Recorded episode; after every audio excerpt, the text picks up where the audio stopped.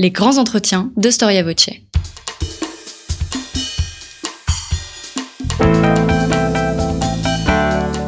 Une émission de la rédaction de Storia Voce.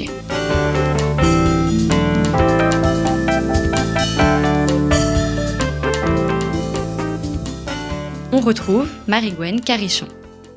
Bonjour chers auditeurs, bienvenue euh, sur Storia Voce pour une nouvelle émission de nos grands entretiens. En 1818, le futur roi de Savoie, le futur roi de Savoie qui s'appelle Carlos Felice, écoute le musicien Paganini lors d'un concert à Turin. Alors qu'il est subjugué par sa virtuosité, il lui demande de rejouer un morceau que le musicien vient d'interpréter. Avec la fierté et l'audace qu'on lui connaît, qu'on lui prête, Paganini, maître dans l'art de l'improvisation, répond alors Paganini ne répète pas. On dit que cet incident lui interdit par la suite de jouer son dernier concert prévu dans la ville italienne. Aujourd'hui, lorsqu'un Italien refuse de se répéter, il cite d'ailleurs cette phrase attribuée à Paganini. Alors que cette répartie soit vraie ou fausse, elle en dit long sur la popularité du musicien jusqu'à nos jours. Paganini, le maître violoniste, à son nom et même à la phonétique de son nom, je trouve Paganini, on entend aussitôt une harmonie enlevée, un rythme efficace et des notes qui dansent presto sur un violon énergique. Et la vie de Paganini est à l'image de sa musique, pleine de rebondissements et d'impétuosité. J'ai la grande joie de recevoir aujourd'hui Laure d'Autriche. Bonjour. Bonjour. Laure d'Autriche, vous avez euh, euh, écrit euh, des biographies de musiciens, vous êtes également journaliste et vous venez aujourd'hui de publier aux éditions Talendier une biographie de ce grand maître italien, le violoniste du diable. Paganini, le violoniste du diable. Une première question, pourquoi l'appelle-t-on le violoniste du diable? Alors, euh, Paganini, c'est euh, le, musicien que tout le monde redoute lors des concours, puisqu'il c'est excessivement difficile à jouer, très rapide, très enlevé. Euh, est-ce qu'on l'appelle comme ça pour sa musique, pour sa manière de jouer ou pour son physique? Eh bien, pour les deux, en vérité. Euh, pour sa manière de jouer, évidemment, parce que lorsqu'il se produit sur les scènes euh, de musique, dans les théâtres, euh, il crée chez les auditeurs une réaction tout à fait étonnante, tout à fait nouvelle. Il, il révolutionne la manière de jouer du violon. Et puis aussi pour son physique, parce qu'effectivement, il avait un physique tout à fait surprenant. C'est un homme euh, grand, euh, squelettique, euh, qui a de longs cheveux noirs qui lui tombent sur les épaules, des doigts très longs. Il est, on le dira plus tard, atteint du syndrome de Marfan, qui est une maladie assez handicapante la plupart du temps, qui il y a des douleurs en général au niveau des os en particulier, mais mais Paganini lui ne ressent pas vraiment de douleur. Il a plutôt les avantage de ce syndrome, le syndrome de Marfan, c'est-à-dire qu'il a des longs doigts euh, élastiques ce qui lui permet aussi de faire de grands écarts entre les, les doigts, de, de, de, de j'allais dire, d'aller, de dépasser ses propres limites. Euh, et aussi, on le voit dans ses partitions, il y a parfois des choses totalement injouables ou extrêmement difficiles à, à jouer. Euh, et c'était là aussi un, un challenge qu'il s'était fixé. Donc, violoniste du diable, pour ces deux raisons, à la fois l'aspect physique et puis l'aspect musical. Cette réputation, euh, elle, a eu, voilà, elle a couru toute sa vie, euh, puisque Paganini n'a pas eu le droit à une sépulture catholique, et on dit même qu'autour de son corps, des démons dansaient alors. C'est vrai, c'est assez étonnant. Euh, en fait, euh, la légende euh, va au-delà même de, la vie de Paganini. Il meurt dans la ville de Nice en 1840. Nice, qui à l'époque est une ville italienne. Et effectivement, les gens qui savaient que Paganini habitait ici dans un petit appartement se signaient en passant devant l'appartement il faisait aussi assez peur. Euh, on a estimé finalement, euh, à peu près au milieu de sa carrière, que euh, il ne pouvait pas jouer comme il jouait sans avoir vendu son âme au diable en échange de pouvoirs musicaux surnaturels. Et justement, il est lié à partir de ce moment-là au diable. Et, au moment où il meurt, eh bien l'évêque, la, les, les, chrétiens de, de, de, la région de, de Nice ne veulent pas euh, qu'il puisse être enterré dans un, dans un cimetière. Euh, son corps va... Euh, va être transporté pendant des années d'un endroit à l'autre, caché par l'un de ses amis, caché par son propre fils, Achille qui va se battre pendant euh, plus de 30 ans pour qu'il puisse être, enterré dignement. Euh, mais oui, euh, pendant des années, finalement, au visage de Paganini sera associée l'image du, démon et de quelqu'un aussi qui surprend, mais dont on a peur. Et d'ailleurs, il, il, fait peur même quand il est tout jeune, parce que il commence à jouer dans les églises et avec ses pirouettes musicales, ses choses qu'on n'a jamais entendues dans une église eh bien, le clergé, les prêtres sont euh, n'apprécient pas du tout, n'apprécient pas du tout. Mais comment peut-on jouer une telle musique dans un lieu euh, aussi majestueux, aussi symbolique, aussi solennel qu'une église? Et voilà, c'est une image qui toute sa vie va le va le poursuivre. Euh, au début, il sera un peu d'ailleurs déconcerté. Il se dit mais non, je, je, je n'ai pas vendu mon âme au diable. Tout ça, c'est du travail, etc. Et puis finalement, il va s'accommoder de de ce qu'on dira de lui, parce qu'il voit aussi que ça sert son image et que ce côté euh, mystérieux participe aussi à créer euh, euh, un fantasme, à faire de lui un personnage hors du commun. Oui, vous expliquez bien que c'est une véritable rockstar en fait. Paganini, c'est une star et il a ses fans. Tout à fait. Et rockstar, euh, c'est le mot effectivement que j'ai choisi pour pour le livre parce que à l'époque, euh, il fait l'effet d'une rockstar. C'est la première rockstar de la musique classique, le premier personnage qui arrive à euh, rassembler autour de lui les aristocrates, la bourgeoisie, les classes populaires, des paysans qui viennent faire des heures de route pour aller l'écouter parce que il a la bonne idée non pas de jouer uniquement pour euh, les, gens qui connaissent la musique, mais d'adapter sa musique à ceux qui ne savent pas lire euh, des partitions. Et pour ce public-là, euh, il se met à euh, imiter le cri des animaux, le cri de l'âne, le, la poule, le chat qui miaule, et tout ça avec son archet. Et bien sûr, ça fait rire le public qui comprend immédiatement, qui peut comprendre la référence. Et ça, c'est aussi très important, et c'est ce qui fait de Paganini une rockstar euh, dans chaque ville où il va passer, quand il va faire euh, sa grande tournée européenne de Berlin à Paris, à Londres, euh, eh bien, les, les, les, les, salles seront pleines, totalement pleines. Et la, la, diversité du public euh, qu'il a et qui vient le voir fait qu'il est la première rockstar. Avant lui, bien sûr, il y a eu des gens qui ont attiré l'attention, des compositeurs euh, comme Mozart, euh, comme Beethoven. Le jeune Mozart a été un enfant prodige qui a subjugué euh, tout le monde. Mais euh, ça s'est arrêté quand il est devenu adulte et il a eu plus de mal, Mozart, à, à exister, à faire connaître son travail, à faire jouer sa musique. Alors que Paganini, vraiment, a un succès fou euh, durant presque toute sa carrière. Et après lui, il y aura le pianiste Franz Liszt euh, qui sera, j'allais dire, dans, dans, le même esprit, qui, euh, qui sera cette espèce de de, talent euh, tout seul euh, à son piano sur scène et puis ensuite des chanteurs d'opéra comme Lama Libran mais tout ça ça vient après Paganini. Paganini est vraiment le premier à, euh, à drainer autour de lui ce public et à avoir cette énergie autour d'un seul personnage c'est Paganini. Alors vous l'avez évoqué, donc comme Mozart, Paganini, il naît dans une famille de musiciens, il commence à apprendre la musique avec son père.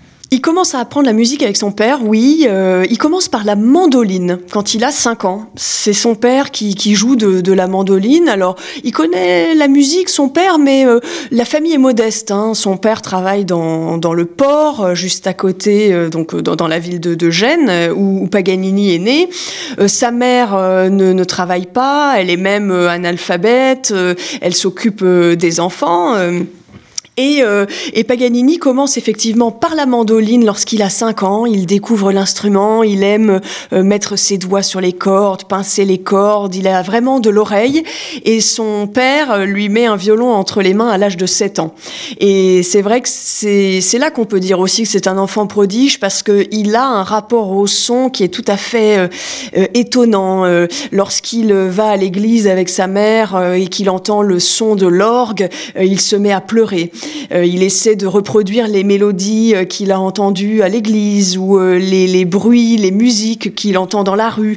Et très vite, même si son père lui le confie à des professeurs, eh bien, euh, les différents professeurs, à l'âge de 7, 8, 9, 10 ans, sont euh, dépassés par euh, Paganini, qui progresse, qui est finalement autodidacte aussi, qui progresse extrêmement vite, qui ne suit pas tout ce que ses professeurs lui disent.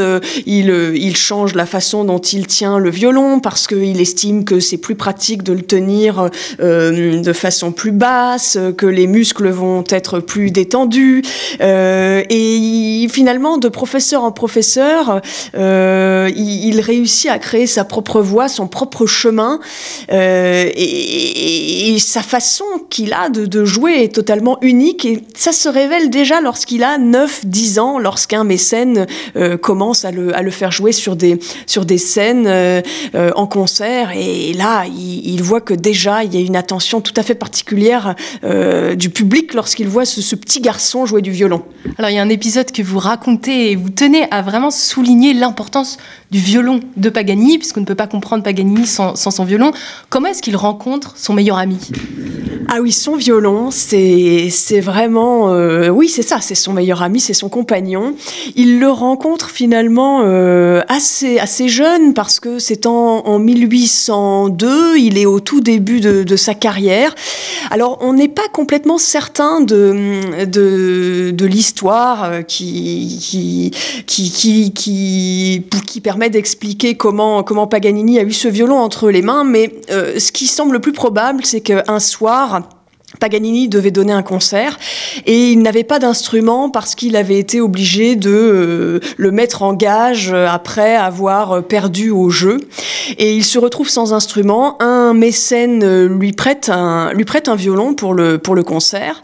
Euh, Paganini joue sur ce violon qui sonne magnifiquement. Et à la fin du concert, lorsqu'il veut redonner le, le violon au mécène, le mécène lui dit non, jouez avec cet instrument, je vous le donne, euh, il ne sera jamais mieux joué que par vous.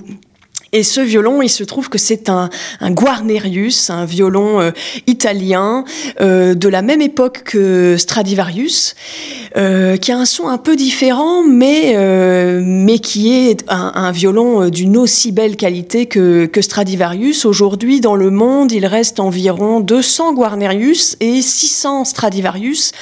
Et Paganini, en fait va euh, va adorer cet instrument parce que il a la particularité euh, de sonner d'une manière extrêmement puissante.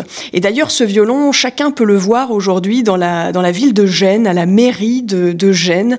Il est euh, conservé sous sous vitrine et donc gratuitement, on peut aller à la mairie et, et, et, observer ce violon que, que Paganini a légué à la ville de Gênes dans son testament. Donc ce violon, il a la particularité d'être extrêmement puissant, euh, de donner un, un, son très dense, là où parfois les Stradivarius ont plutôt euh, un son clair, un son euh, brillant. Euh, bon, ça reste évidemment des, des violons d'une de, qualité fantastique, mais si, si, on, si on essaie de dissocier un petit peu les deux, ce serait ça. Et ce Guarnerius va effectivement devenir le compagnon de sa vie, cet instrument avec lequel il va donner tous ses concerts. Hein. Il jouera euh, toujours, toujours sur ce, sur ce violon sur ce violon qui est très beau, euh, qui est aujourd'hui euh, un peu abîmé par le temps et très peu joué, mais joué encore parfois par quelques privilégiés qui sont des, jeunes violonistes qui, euh, qui gagnent des concours euh, internationaux, en particulier le concours Paganini de violon. Euh, en général, le lauréat a, le droit, a le privilège de jouer ce, ce, violon de Paganini pendant, pendant quelques heures seulement, mais il est, il est gardé comme un trésor par la ville de Gênes et les rares fois où il quitte la ville, eh bien, c'est comme un déplacement de chef d'État.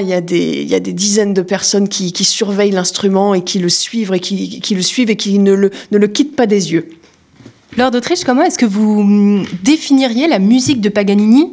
Est-ce qu'elle modernise euh, la manière de jouer du violon? Je dirais que oui. Euh, c'est une musique euh, tout à fait moderne pour l'époque. Alors bien sûr, il y a l'aspect virtuosité. Quand on pense à Paganini, on pense à ces pirouettes musicales, ces notes euh, qui se succèdent, cet archet qui virevolte. Bien sûr, c'est ça Paganini. Et d'un point de vue technique, il introduit des choses totalement nouvelles. Par exemple, le fait de faire des pizzicati, de pincer les cordes, non pas avec la main droite qui tient l'archet, mais avec la main gauche. Euh, où normalement euh, se posent les doigts sur la touche pour créer les notes. Et ben Paganini, euh, pendant qu'un doigt est posé sur la touche pour faire une note, il utilise un autre doigt qui lui va pincer la corde pour créer un, un, son étrange à la fois entre le violon et la guitare. Donc d'un point de vue technique, il introduit des choses nouvelles. Mais la, mais la mélodie chez Paganini, ce que j'ai voulu aussi raconter, est vraiment très belle. Pour moi, il a aussi créé, parce qu'il est violoniste, mais il est aussi compositeur, il a composé beaucoup d'œuvres, en particulier pour le violon, mais aussi euh, pour orchestre, pour guitare, euh, des œuvres aussi de musique de chambre, des quatuors. Dans sa musique, la mélodie, la façon de, de, de, de, créer la musique est tout à fait belle. On est dans une époque où euh, le bel canto, l'opéra, italien euh, est au firmament. Les, les œuvres de Rossini euh, sont extrêmement jouées. Euh, Verdi arrivera un petit peu plus tard. Et donc Paganini, d'une certaine façon, avec son violon, recrée ces voix d'opéra qui impressionnent le public, qui, qui nous emmènent dans un monde enchanté. Et avec son violon, il arrive aussi à, à faire ça. Et c'est ce que je voulais montrer, c'est-à-dire que chez Paganini, il n'y a pas une virtuosité artificielle. Euh, tout a un sens euh, derrière quelque chose de virtuose. Vous allez avoir euh, une mélodie vraiment poignante qui va être accompagnée uniquement par un tapis de cordes, par l'orchestre très subtil. Bien sûr, Paganini n'est pas un compositeur du niveau de, de Mozart euh, ou d'autres, mais il reste quand même un, un, bon compositeur à, mon avis dans la façon dont il réussit à, à équilibrer l'orchestre.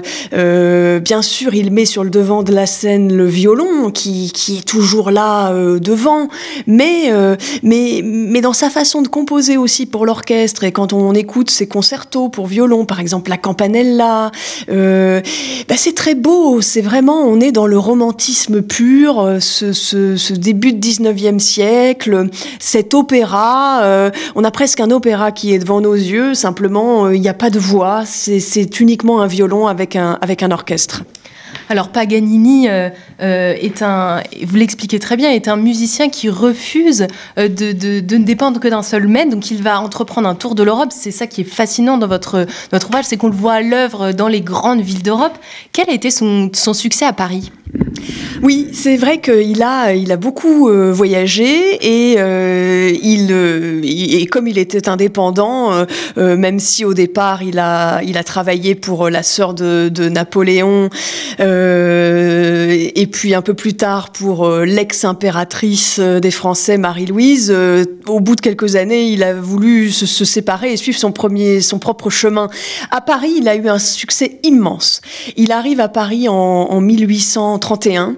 Euh, c'est lors de cette fameuse tournée euh, européenne hein, qui le mènera aussi à Londres, à Berlin, mais à Paris, euh, c'était son rêve de, venir à Paris, de venir euh, se montrer ici. Il a une réputation qui le précède. Il n'est même pas arrivé que déjà les journaux parlent de lui euh, du grand maître Paganini qui arrive ici, il va jouer euh, en particulier à, l'Opéra Garnier. Et bah, le succès est immense. Il y a dans la salle, euh, lors du premier concert, tous les grands noms de l'époque, compositeurs, écrivains. Vous avez Rossini, Meyerbeer, Alexandre Dumas, Victor Hugo, tout ce qui compte en France à l'époque est ce soir-là dans la salle pour entendre Paganini euh, sa virtuosité, euh, cet homme qu'il ne faut pas rater. Hein. Il est, c'est vraiment euh, le concert qu'il ne faut pas rater. Il va avoir un énorme succès. Il va rester en France pendant trois mois lors de cette année 1831. Et puis Paganini revient l'année d'après, en 1832 pour redonner des concerts encore. Paris a subi alors un, choléra très important. Qui, qui, qui, évidemment euh, tue beaucoup à cette époque, mais lui prend pas mal de distance avec ce qui se passe euh, à Paris à cette époque-là. Il donne ses concerts, il donne aussi des concerts de charité, beaucoup. Euh, euh on le sollicite pour euh, pour apporter son soutien à telle ou telle cause, ce qu'il fait la plupart du temps bien volontiers. S'il est quand même généreux, même si certains écrits le font passer pour quelqu'un d'arrogant, c'est plutôt un homme généreux, simplement il était parfois euh, submergé de demandes et il pouvait pas euh, satisfaire toutes, euh, toutes les demandes.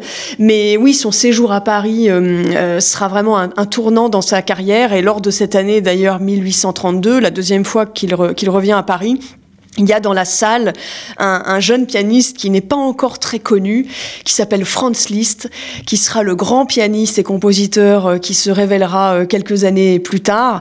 Et Franz Liszt, lorsqu'il entend Paganini, est subjugué. C'est le grand choc de sa vie. Il l'écrira lui-même, il le dira lui-même.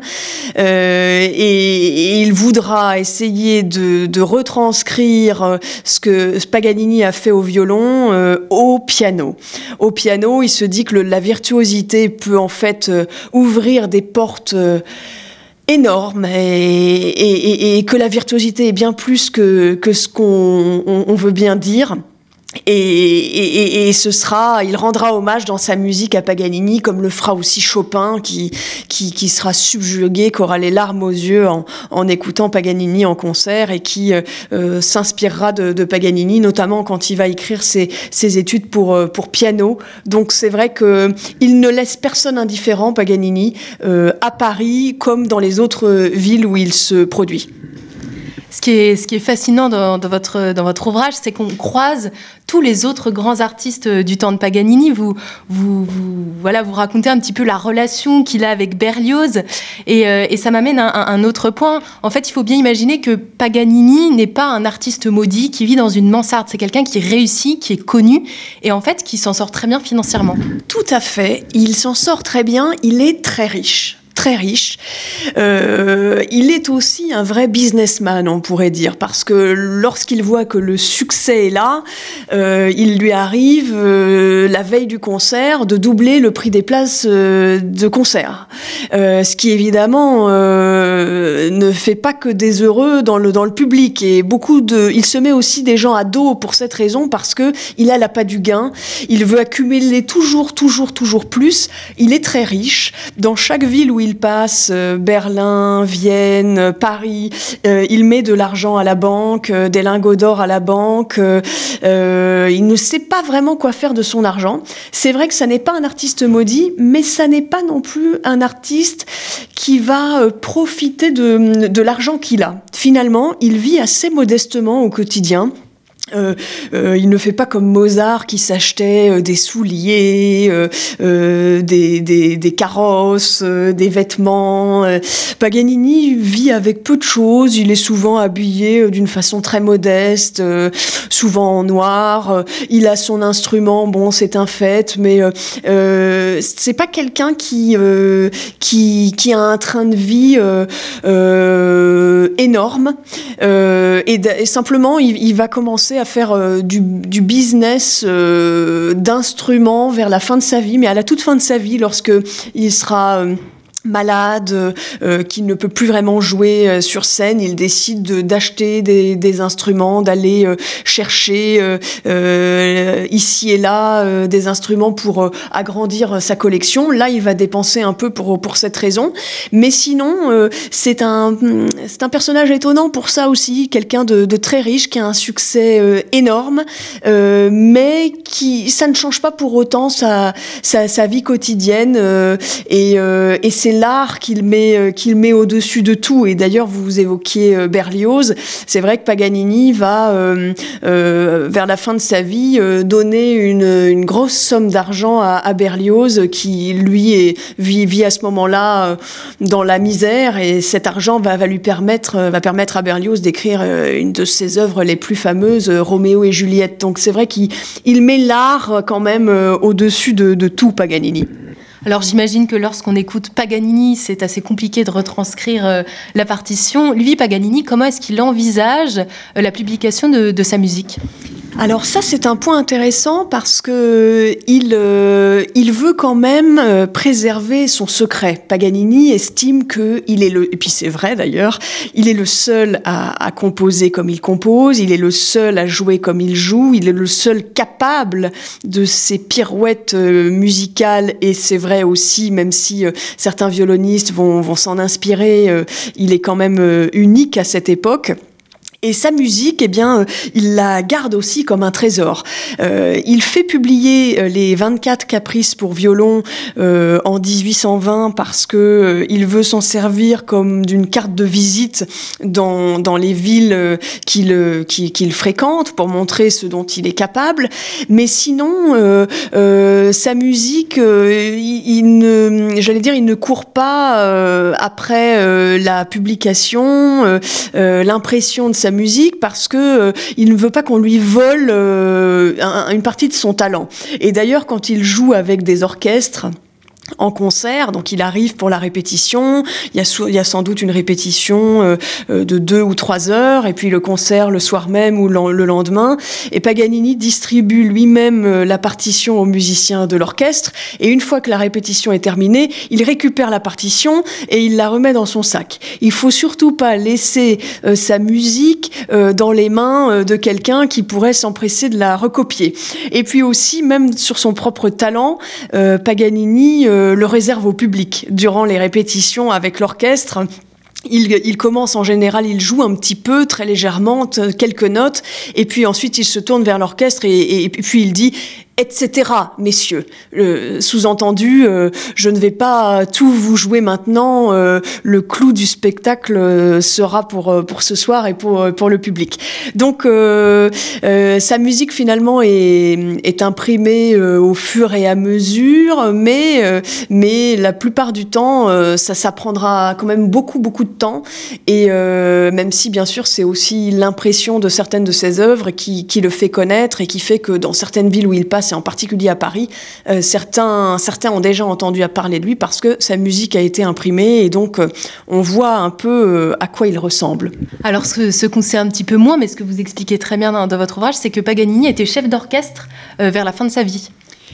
C'est vrai que c'est quelque chose de, qui n'est pas très connu et j'ai fait quelques recherches euh, là-dessus. Je voulais vraiment euh, euh, mettre, mettre l'accent sur, sur cet aspect du personnage qui, comme on le disait tout à l'heure, est autodidacte et c'était le cas aussi en tant que chef d'orchestre. Il devient chef d'orchestre à la toute fin de sa vie euh, dans la ville de Parme. Euh, c'est l'orchestre de, Marie-Louise, l'ex-impératrice euh, des Français, qui, euh, qui a besoin d'un chef pour restaurer l'image de son orchestre. Et elle a la bonne idée de faire appel à Paganini pour, pour cela, parce qu'il est très connu, parce qu'il est violoniste.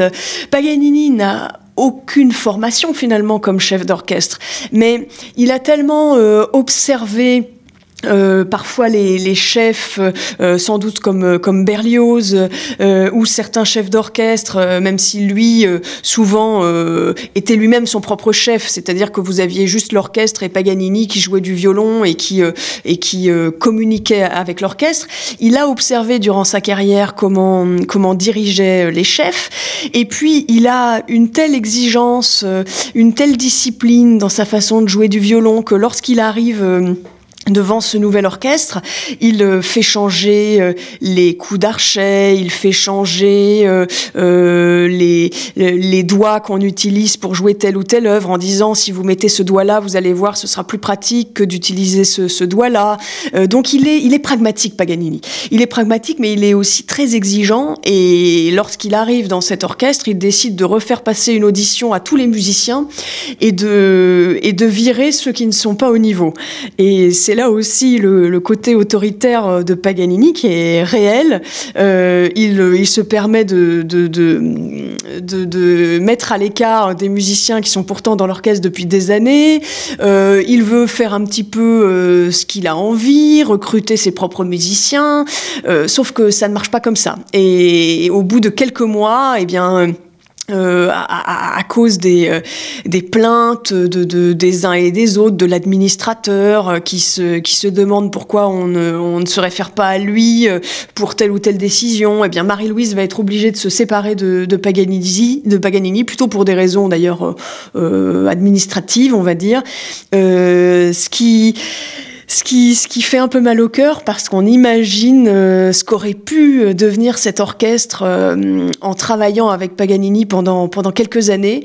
sans doute, il aurait pu atteindre un niveau spectaculaire parce que, comme, comme pour le violon, il avait, il avait quand même il, il avait une intuition extrêmement forte et, et il a été un bon chef d'orchestre un homme caractériel qui n'était pas aimé euh, de tous. Mais euh, heureusement qu'il avait des amis, heureusement pour, euh, pour vous, Lord d'Autriche, ce qui vous permet, ce qui vous a permis d'écrire cette biographie, puisqu'il reste une correspondance de Paganini aujourd'hui. Oui, une correspondance très, très intéressante et très complète avec Germi, qui est l'avocat de Paganini. et effectivement, c'est une source, comme souvent, très importante pour connaître sa vie quotidienne, son ses états d'âme, euh, ce qu'il avait envie de faire, euh, l'argent qu'il a gagné. Alors c'est particulier quand même parce que il a des amis, mais euh, il est plus souvent Paganini en demande de contact avec avec certains amis et parfois en retour eux ne sont pas sont plutôt froids. Et c'est vrai qu'avec Germi par exemple là où Paganini va lui écrire des des, des mots euh, euh, très très enlevés, mon très cher ami. On, on sent beaucoup d'affection, beaucoup de une volonté de comment dire de, de contact, euh, même à distance avec lui. Euh, euh, la, la, solitude lui pèse aussi souvent à Paganini et on sent dans sa correspondance que il a besoin de de, de sentir un, un, amour extérieur. Mais Germi, lui, souvent, cet ami avocat, lui répondra d'une façon très pragmatique, euh, avec des mots d'avocat, avec une certaine distance qu'on sent aussi dans la dans la correspondance. Euh, on a l'impression finalement que euh, l'amitié, encore qu'ils ne se croisent pas très souvent, hein, ils se parlent plutôt plutôt qu'autre chose par lettres, on sent que l'amitié est quand même déséquilibrée. Et, et c'est le cas aussi euh, avec euh, avec les femmes qui vont entourer euh, Paganini. Paganini est quand même un, un si on si on veut. Il aime accumuler les conquêtes et même lorsqu'il a l'impression d'être amoureux, qu'il qu'il dit dans ses lettres qu'il a envie de se marier, euh, et eh bien euh, quelques semaines plus tard, finalement, euh, l'idée lui lui est passée, et puis euh, il abandonne la jeune fille qui, qui qui qui n'a plus que ses yeux pour pleurer, et c'est aussi ça Paganini, quelqu'un qui est qui est assez comment dire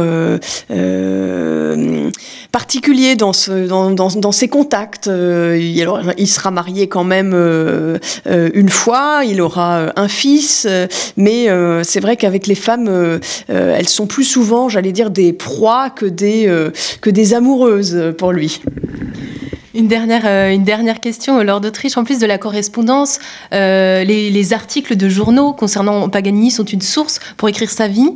Mais on imagine la difficulté de faire la, la part des choses entre la rumeur et la réalité. Ça, c'est très vrai parce que la légende euh, chez Paganini a souvent dépassé la, la réalité. Euh, le fait qu'on le prenne pour le diable, pour une réincarnation du, du diable, euh, qu'on raconte que c'est en prison parce qu'il a fait euh, huit jours, huit jours de prison pour une, pour une histoire de, de mœurs. Euh, on raconte qu'en prison, il a appris à jouer sur, une, sur une seule corde et que c'est là qu'est venu son talent. On raconte vraiment tout et n'importe quoi à l'époque sur Paganini. Les journaux relaient ça aussi. Et c'est vrai que c'est ça qui a été difficile, c'est de ne pas tout prendre pour argent comptant, euh, d'essayer de, de, vérifier euh, autant que possible, 200 ans après, ce qui s'était vraiment passé, quel argent il a vraiment gagné ce jour-là, euh, qu'est-ce qui est vrai, qu'est-ce qui est faux.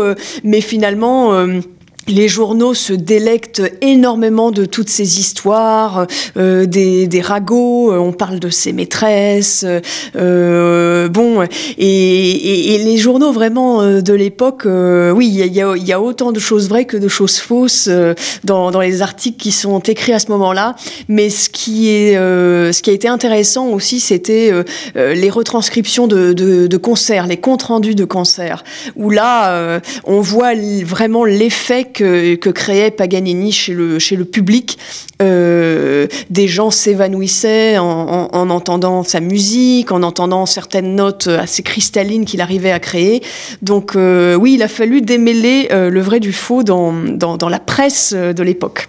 Merci beaucoup, euh, Lord d'Autriche, euh, d'avoir répondu à nos questions. Donc, euh, chers auditeurs, Lord d'Autriche vient de publier une biographie de, Paganini, le violoniste du diable, grâce à de nombreuses sources. Mais j'aimerais préciser que vous êtes musicienne, violoniste, donc vous, vous êtes particulièrement à même de nous décrire à la fois la musique et à la fois le parcours fascinant de ce violoniste virtuose. Merci à vous, chers auditeurs, pour votre écoute et votre fidélité et à très bientôt pour une nouvelle émission de nos grands entretiens.